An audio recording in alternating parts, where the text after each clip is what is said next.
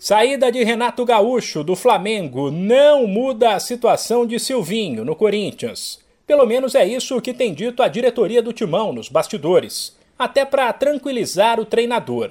Vale lembrar que Silvinho só foi contratado porque Renato, que era o plano A na época, recusou a oferta do Timão.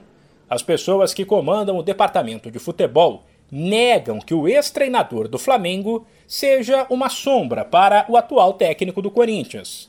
Primeiro, porque Renato saiu do rubro-negro por baixo, bastante questionado. Segundo, porque a diretoria corintiana tem evitado entrar na onda da torcida, que entende que o time poderia render mais e acha que Silvinho deveria ser demitido.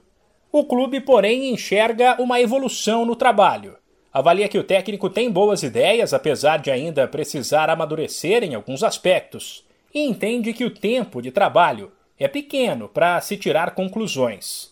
Inicialmente, o Corinthians conta com Silvinho até o fim do ano que vem, até porque a meta, quando o técnico chegou, não era brigar pelo título, e sim conquistar uma vaga na Libertadores.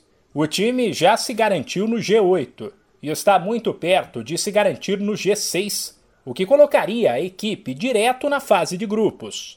Ainda nos bastidores, o Corinthians terá que se mexer para não ser impedido de contratar jogadores. O Torino não recebeu a última parcela de quase 5 milhões de reais, referente à venda do lateral Danilo Avelar ao Timão. O clube italiano decidiu recorrer à FIFA, já que o vencimento foi no ano passado e ele ainda tinha dado mais um tempo ao Corinthians por conta da pandemia. Com o acionamento da entidade máxima do futebol, o timão ou arruma dinheiro ou pode ser punido com a proibição de registrar novos atletas.